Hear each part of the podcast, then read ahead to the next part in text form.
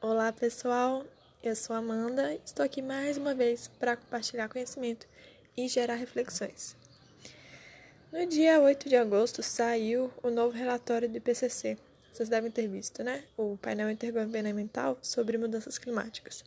Esse painel ele traz as, esse relatório, ele traz as principais conclusões científicas sobre esse tema. E aí eu vou falar algumas das conclusões aqui para gerar esse, essa reflexão.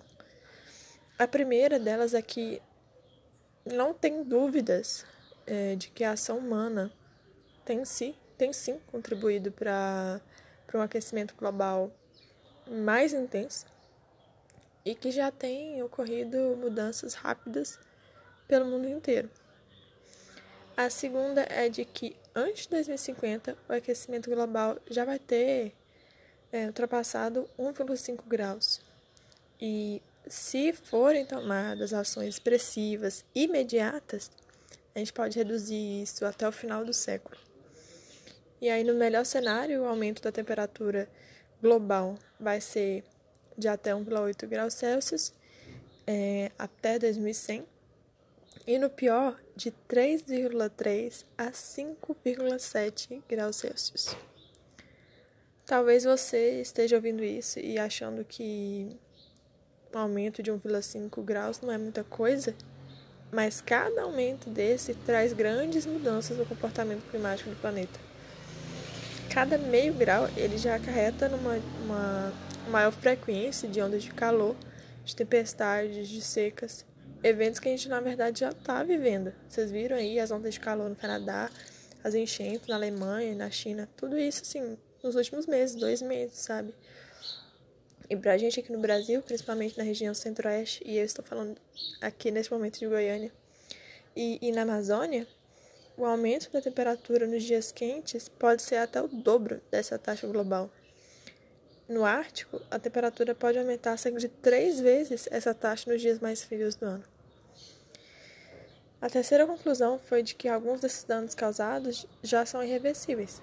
O degelo, o aumento do nível do mar, as mudanças no oceano. No melhor cenário, com essas mudanças expressivas sendo tomadas, a elevação total até 2100 vai ser de 28 a 55 centímetros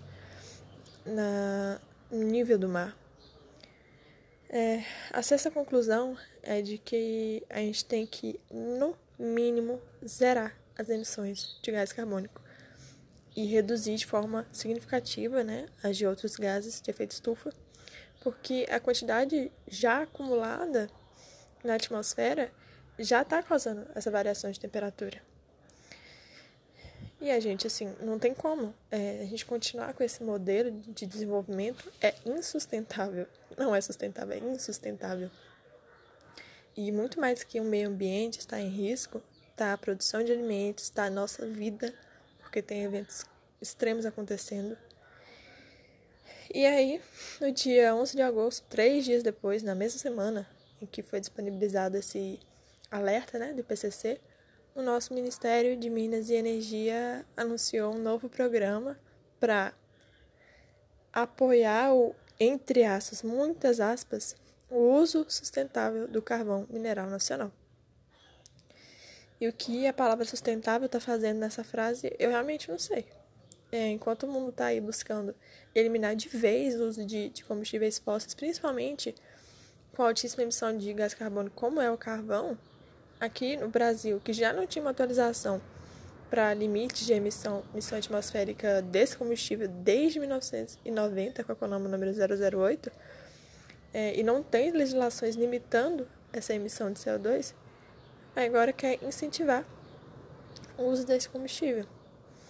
E isso é realmente angustiante.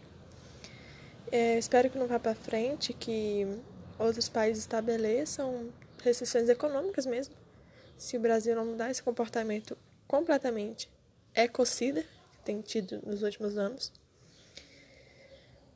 E é isso, é, tragam essa discussão para os círculos de vocês, é, vamos alertar né, mais pessoas e que a sorte esteja do nosso lado. Um beijo para vocês e até o próximo Sementecast.